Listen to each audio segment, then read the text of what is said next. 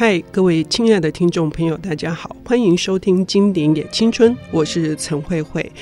对于一个文学读者来说，最受震撼的一个昆虫，应该就是卡夫卡的《蜕变》里面那只早上醒过来，发现自己竟然变成了一只虫。哈，那对于虫的这个，在这篇故事里面，充满了政治的一个隐喻。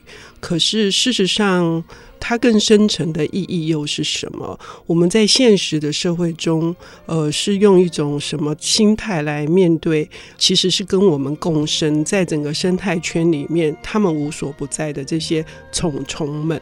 我们今天邀请到的领读人是左岸文化的主编林巧玲小姐，她为我们带来一本令我为之大开眼界，而且我是真的呃非常的赞叹这位作者啊，他不仅博学，而且他的文笔，当然陈永斌老师的译笔也相当的精彩，我认为是今年绝对不可以错过的一本书。巧玲这本书的书名是。呃，慧慧姐好，然后各位听众朋友大家好。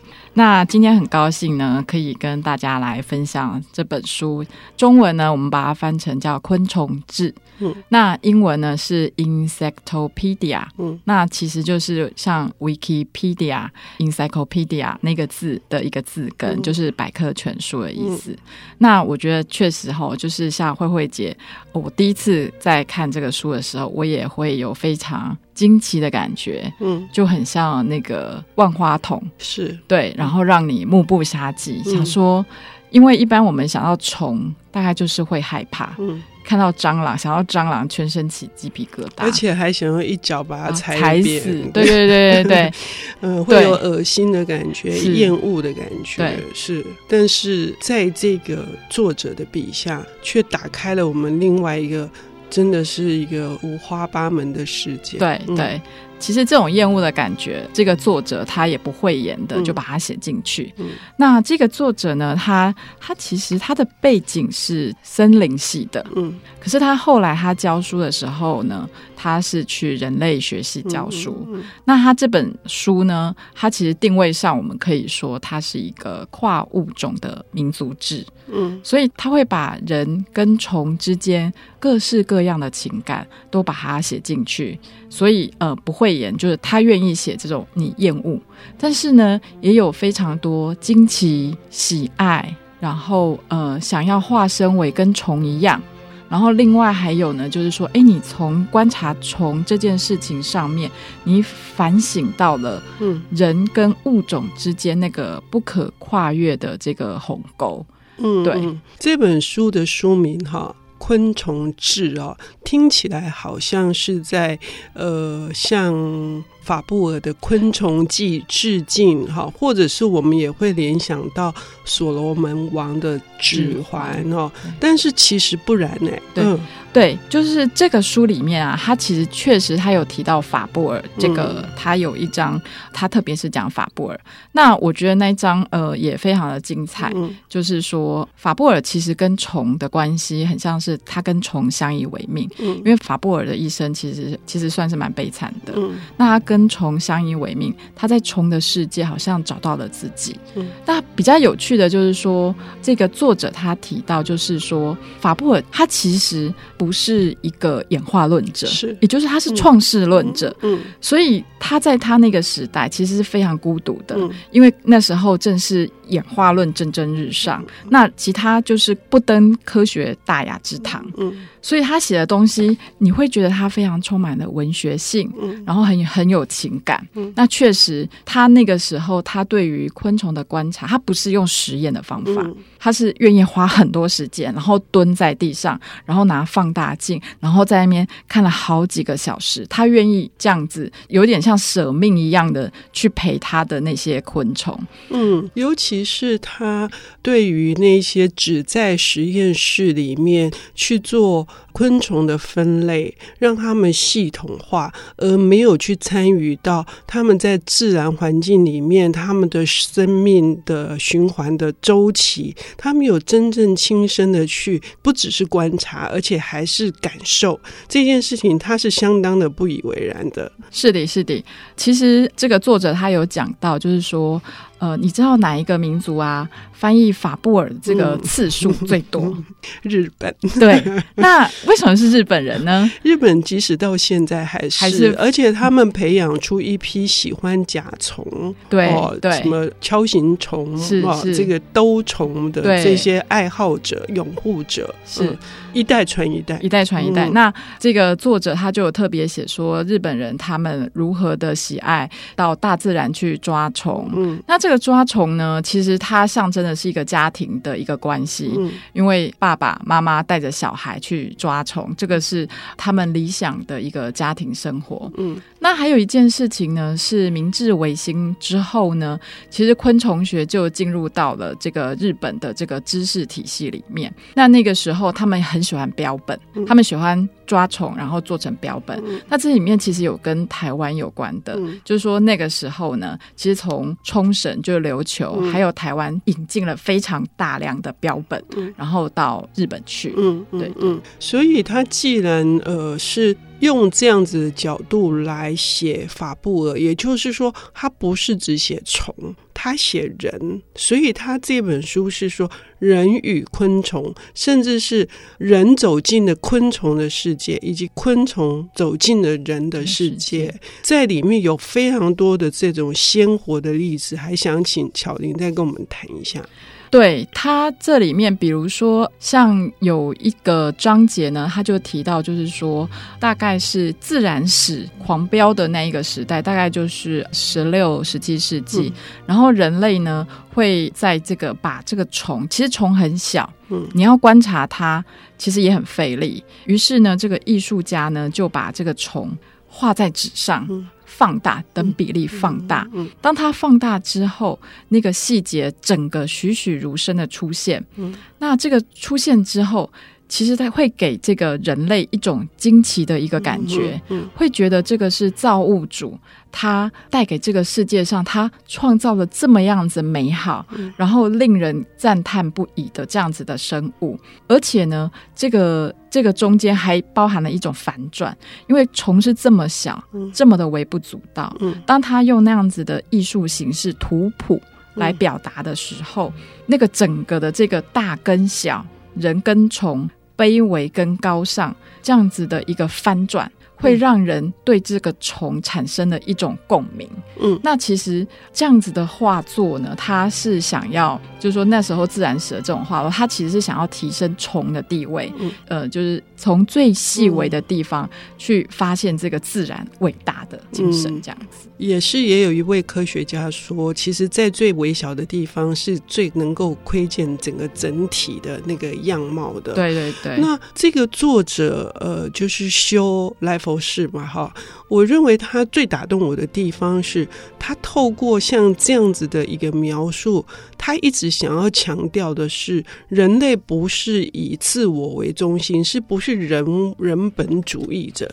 他是想要去把这个整个生态圈提出一种共生共存，他是想要。去打破这个界限，可是好像那个边界这一件事情又有很多，好像什么启示或者是什么样的提醒？是是，是，嗯、呃，像我们刚才讲到的是人跟虫好像可以跨越那个大跟小，嗯、就是说在那个自然图谱这个上面。嗯、那我觉得这里面这本书还有一个令我相当就是说醒思的一个故事。嗯，嗯对，那这个故事是发生在德国纳粹的那个时候，嗯、有一个蜜蜂的观。察者，他叫做弗里希。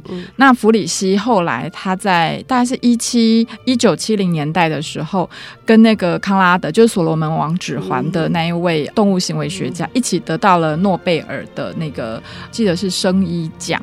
但我要这边讲一下，就是说那个康拉德他其实是亲纳粹的，嗯，他其实是种族办公室的主任，嗯，这件事情。嗯嗯嗯、那这个弗里希不是，嗯、弗里希其实他后来就是被陷害，就是说他有什么四分之一的纳粹人的这个血统，嗯、所以呢，他从这个慕尼黑后来呢就是撤退，他就到了那个蒂罗尔，那个时候应该是就是现在意大利北部的那一个地方，这样。四分之一是犹太人血统还是？哦，有有。是犹太人，是是犹太人，所以他等于被陷害了。对对对对对，嗯，好，我们听到这里哈，因为时间的关系要休息一下，但是这个故事还没有展开。我们接下来的还是要来谈，就是作者尝试是要把这个人与昆虫的边界能够呃泯除，可是这里面有太多的层次，我们是需要运用我们的知识跟想象力去达成的。我们要休息一下，等一下回来。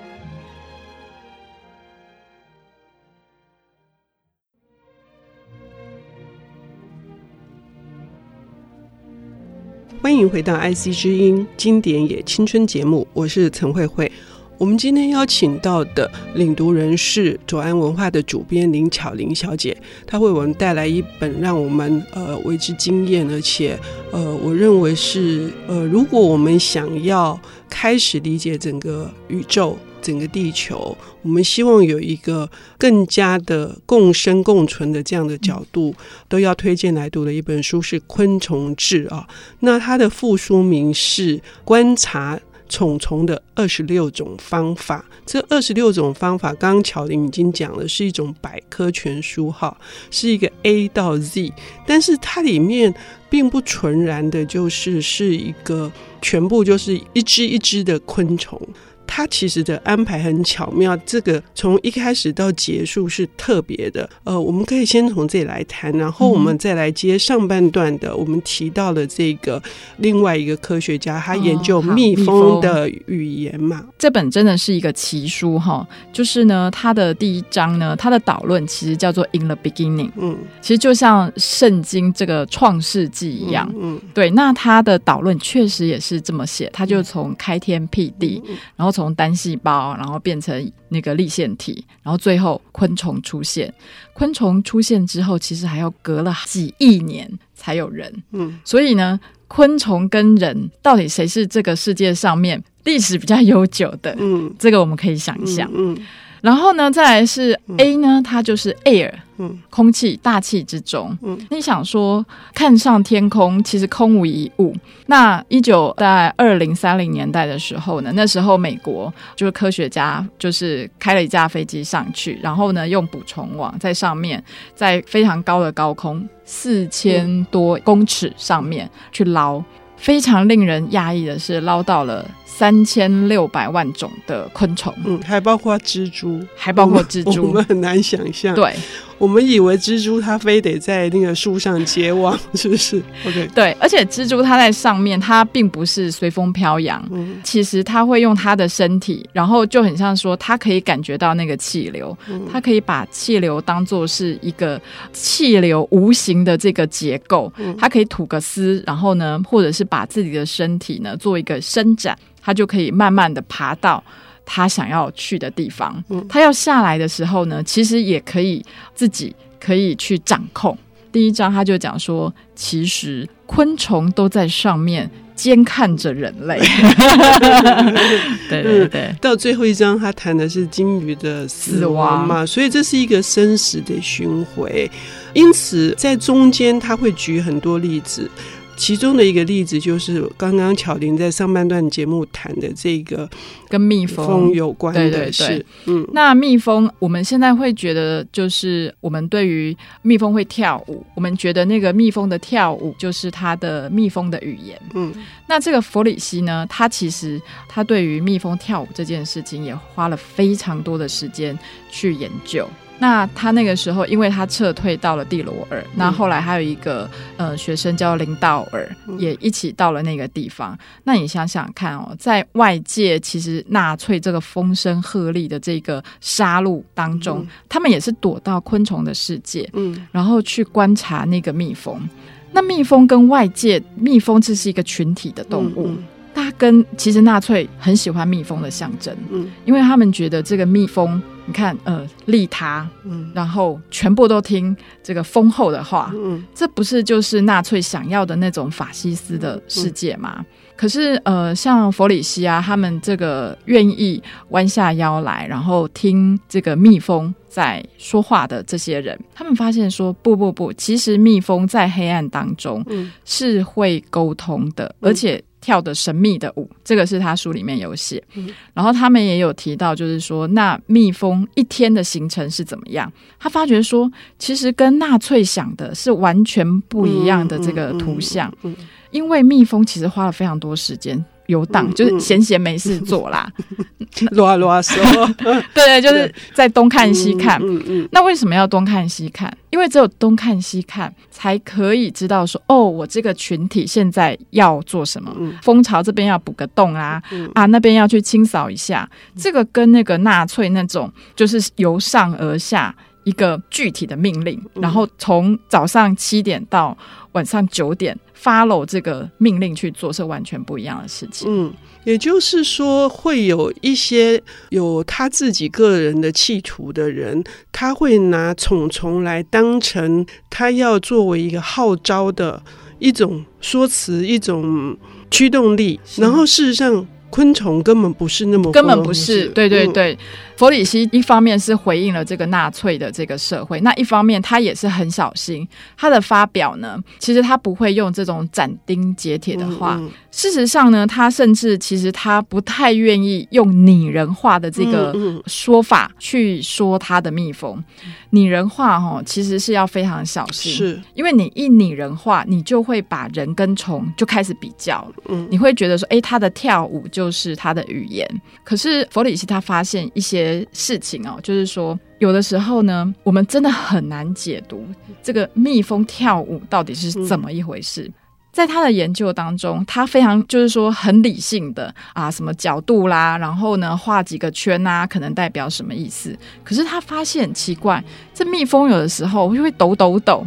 他想说，如果你是研究者，你通常就是啊，这个不知道啦。就放置一旁，然后当做是例外，当做不知道。嗯嗯、可是弗里希他非常小心，他知道说蜜蜂有像谜一样，不能够拟人化，不能够把它很通透的想成啊，它就是人，所以他缺少的是人的语言，只是说他用跳舞的方式来当做是他的语言。嗯、可是事实上，如果你非常小心，你知道说它不是一个语言，而是那是蜜蜂的一种讯息。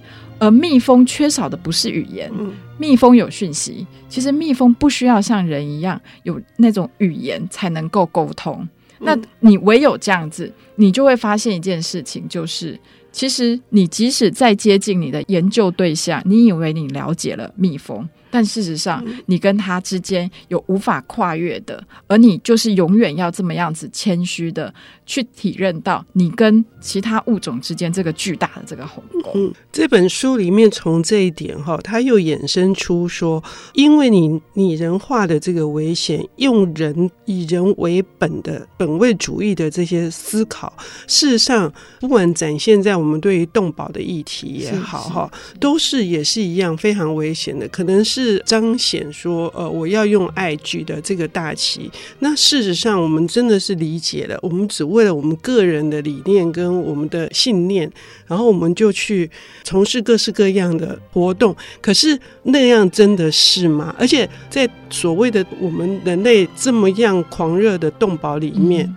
那昆虫呢？昆虫在哪里？对，这也非常的吊诡哦。就是你可以知道说，人会去动保这个什么金鱼啦、嗯、熊猫啦。呃，石虎啦，嗯，可是其实昆虫离人哈有点远，嗯，因为呢，这个猫啊狗啊，它有呃水汪汪的大眼睛瞪着你，然后你就会觉得你跟它的灵魂契合了，嗯，可是昆虫不是，它其实好像有眼睛，又好眼睛也没看着你，因为它是复眼嘛，嗯、然后呢，身体又一节一节的，看起来好像机器人，很冷血，然后一种结构，一种冰冷的感觉，嗯，所以你对昆虫呢是一种很抽离的。嗯，很想要逃跑的，那其实这就是说，我们又回到这个纳粹。其实纳粹的那个时代，他对犹太，他他就是用这个虫子去形容这个犹太人。嗯，狮子。嗯，对对对，呃，狮子。所以呢，犹太人就是狮子。所以呢，杀了没关系。嗯。可是我们要知道，这历史的吊诡就是，纳粹其实是非常爱护动物的。嗯。对，他那时候颁布了非常多的那个动保法。嗯。但是呢，他是一个杀人杀最多的一个时代。嗯。那你就可以知道说，这真的是你如果不进入到这个历史，你完全无法想象，就是这样子的事情会发生在同一批的人身上。这本书给我们带来非常非常多的醒思哦，这些醒思呢，有些是相当沉重的，但是它有它非常轻快的地方，这是我佩服这个作者，他的文笔非常好，文学性很高，也跟他长期经营这个绘画艺术都有关系，所以整本书是图文并茂的，在呈现一种新的我们对待世界的方式。如果我们要有一个比较新的态度来看这些人事物，我们必须，或者是说，也许从虫虫的世界先去仔细的思考，那或许是一个路径吧。我们谢谢巧玲今天带来的《昆虫志》，谢谢，大家的收听，谢谢。谢谢。